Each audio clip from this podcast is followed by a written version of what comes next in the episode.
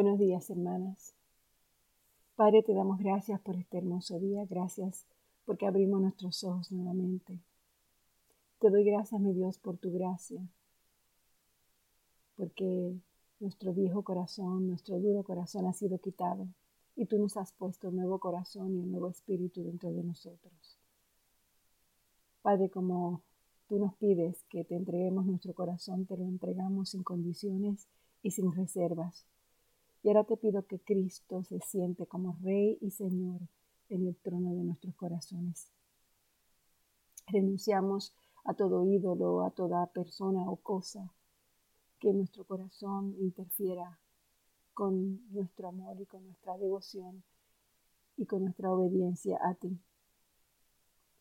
Señor, limpia nuestros corazones del egoísmo, de la avaricia, de la envidia, de los odios, de las amarguras, de los resentimientos y de todas las actitudes que conflijan con el amor tuyo, mi Dios, con ese amor tuyo que ha sido derramado sobre nuestras vidas. Y que en el día de hoy, Señor, tu gracia mantenga nuestro corazón puro para poder verte a ti y subir a tu monte santo. Palabra nos dice, bienaventurados los de limpio corazón, porque ellos verán a Dios. Permítenos, mi Dios, verte. Necesitamos un corazón limpio para poder tener una buena conciencia y una buena fe que no sea fingida. Líbranos de la dureza del corazón que causa incredulidad y que neutraliza nuestra fe y nos aparta de ti, mi Dios, el Dios vivo. Bendícenos en el día de hoy y que por el resto de nuestras vidas nuestros corazones ardan en pasión, en pasión de amor por ti, en santidad y en obediencia a tus leyes y a tus mandatos, y que seamos verdaderas esposas, verdaderas madres, verdaderas hijas y hermanas pero más que nada, Señor, que nos gocemos ante tu presencia. Te pido esto, Padre, en nombre de Jesús. Amén. Bueno, hermanas, continuamos con el capítulo de Levítico, capítulo 14 del libro de Levítico, la nueva traducción viviente. Continuamos leyendo y comenzamos con el tratamiento de casas contaminadas. Luego el Señor le dijo a Moisés y Aarón, cuando lleguen a Canaán, la tierra que les doy como posesión. Puede que yo contamine como algunas de las casas de su tierra. El propietario de una casa así debe acudir al sacerdote y decirle, parece que mi casa tiene algún tipo de moho. Y antes que el sacerdote entre a inspeccionar la casa, deberá vaciarla con el fin de que nada de lo que hay adentro sea declarado ceremonialmente impuro. Entonces el sacerdote entrará en la casa y examinará el moho de las paredes. Si encuentra manchas verdosas o rojizas y la contaminación parece estar más profunda que la superficie de la pared, el sacerdote saldrá por la puerta y pondrá la casa en cuarentena durante siete días. Al séptimo día el sacerdote regresará para inspeccionarla nuevamente y si encuentra que el moho de las paredes se ha extendido, mandará quitar las piedras de las áreas contaminadas y luego el material contaminado será llevado fuera de la ciudad a un lugar designado como ceremonialmente impuro. Entonces se deberá raspar a fondo las paredes de todo el interior de la casa y tirar el material raspado en el lugar impuro fuera de, la ciudad. Se traerán piedras nuevas en lugar de las que ya de las que se quitaron y volverán a cubrirse las paredes con yeso. Sin embargo, si el moho vuelve a aparecer después de que todas las paredes, todas las piedras hayan sido reemplazadas y las paredes hayan sido raspadas y recubiertas con yeso, el sacerdote deberá regresar a la casa y examinarla de nuevo. Y si encuentra que el moho se ha extendido, es evidente que las paredes han sido afectadas con un moho grave y la casa está totalmente contaminada. Deberá ser demolida y todas sus piedras, maderas, yeso deben de ser llevados fuera de la ciudad al lugar designado como ceremonialmente impuro. Los que entren en la casa durante el tiempo de cuarentena quedarán ceremonialmente impuros hasta el anochecer y todos los que duerman o coman en la casa deberán lavar su ropa. Si el sacerdote regresa para su inspección y encuentra que el moho no ha vuelto a aparecer en la casa después de haber sido cubierta las paredes con yeso, declarará pura la casa porque es evidente que el moho ha desaparecido. Para purificar la casa, el sacerdote deberá tomar dos aves, un palo de cedro y un poco de hilo escarlata y una rama de hisopo. Matará una de las aves sobre una vasija de barro llena de agua fresca. Tomará el palo de cedro, la rama de hisopo, el hilo escarlata y el ave viva y los mojará en la sangre del ave muerta y en el agua fresca. Luego rociará la casa siete veces y cuando el sacerdote haya purificado la casa, exactamente de esta forma soltará el ave viva en el campo fuera de la ciudad. Mediante este proceso, el sacerdote purificará la casa y quedará ceremonialmente pura. Estas son las instrucciones para tratar enfermedades graves de la piel, que incluyen llagas costrosas, moho, tanto sobre la ropa como en una casa, hinchazón de la piel, erupciones o decoloración de la piel. Este procedimiento determinará si una persona u objeto es ceremonialmente puro o impuro. Y estas son las instrucciones con respecto a las enfermedades de la piel y del moho. El Señor le dijo a Moisés y Aarón, den las siguientes instrucciones al pueblo de Israel. Cualquier hombre que tenga una secreción corporal es ceremonialmente impuro. Su secreción causa contaminación, ya sea que ésta continúe o pare. En cualquiera de los dos casos, el hombre es impuro. Cualquier cama en la que duerma el hombre con la secreción y cualquier cosa sobre la que se siente será ceremonialmente impura. De modo que si alguien toca la cama de ese hombre, tendrá que lavar su ropa y bañarse con agua y permanecerá impuro hasta el anochecer. Si alguien se sienta sobre el hombre, donde el hombre con la secreción se sentó, entonces tendrá que lavar su ropa y bañarse con agua y permanecerá impuro hasta el anochecer. Si toca al hombre con la secreción, tendrá que lavar su ropa y bañarse con agua y permanecerá impuro hasta el anochecer. Si el hombre escupe a alguien, esa persona tendrá que lavar su ropa y bañarse con agua y permanecerá impura hasta el anochecer. Cualquier manta de montar sobre la que cabalgue el hombre con la secreción quedará ceremonialmente impura. Si alguien toca cualquier cosa que haya estado debajo de él, quedará impuro hasta el anochecer. Tendrá que lavar su ropa y bañarse con agua y permanecerá impuro hasta el anochecer.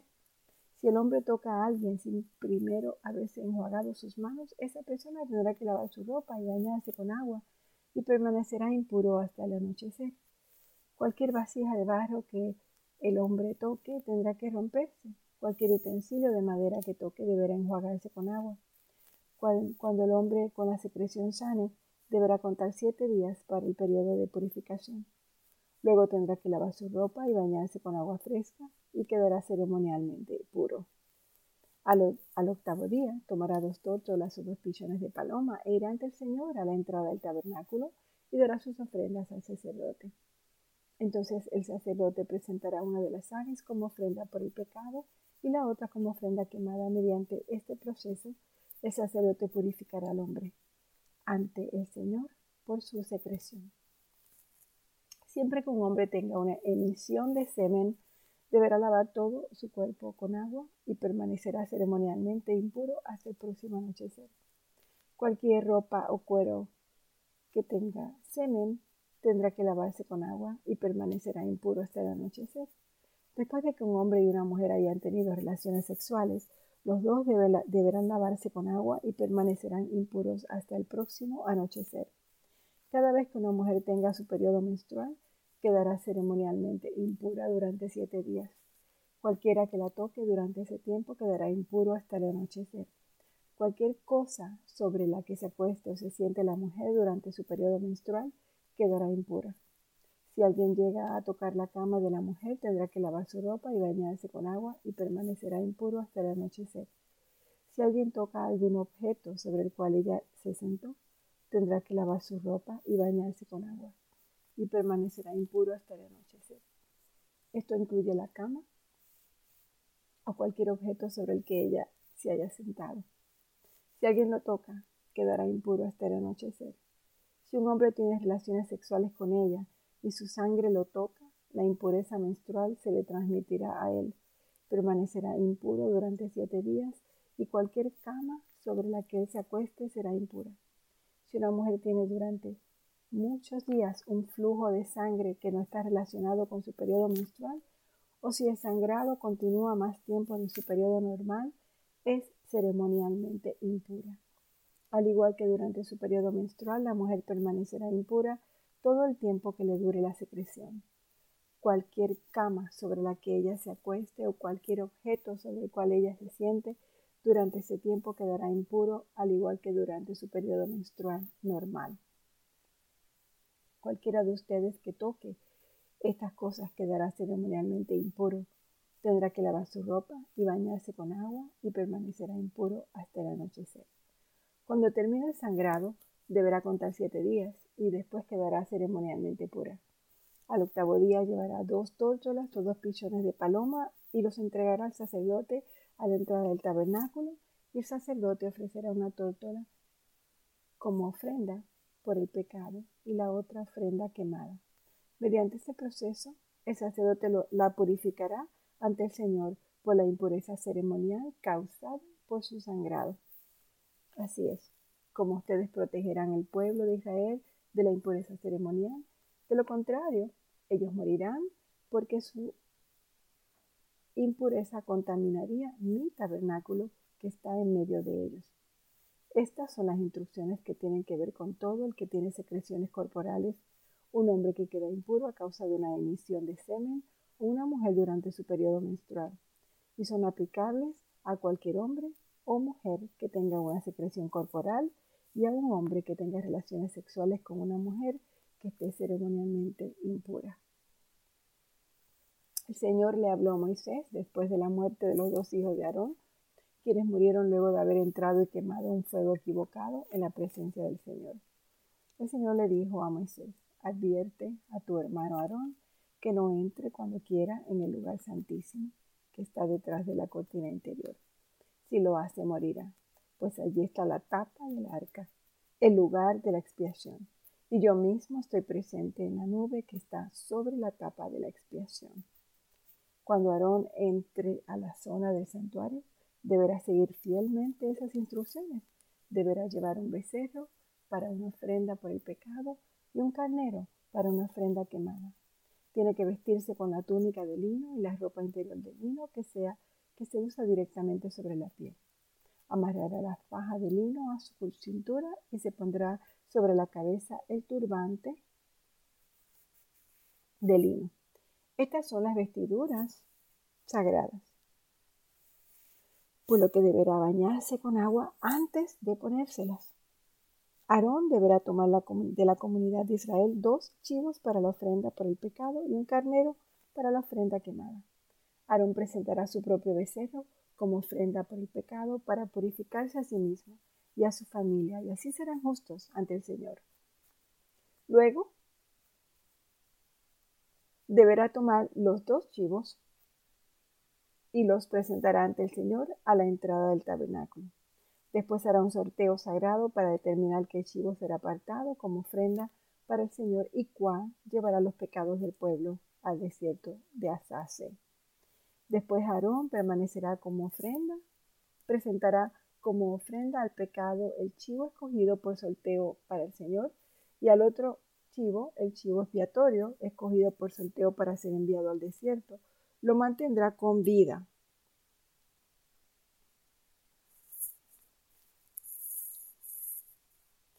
y así serán justos ante el Señor. Después de haber matado el becerro como ofrenda por el pecado, tomará un incensario y lo llenará con brasas ardientes del altar que está delante del Señor. Luego tomará dos puñados de incienso aromático en polvo y llevará el incensario y el incienso detrás de la cortina interior. Y allí en la presencia del Señor pondrá el incienso sobre las brasas encendidas a fin de que una nube del incienso se levante sobre la tapa del arca, el lugar de la expiación, que está sobre el arca del pacto. Si sigue estas instrucciones, no morirá.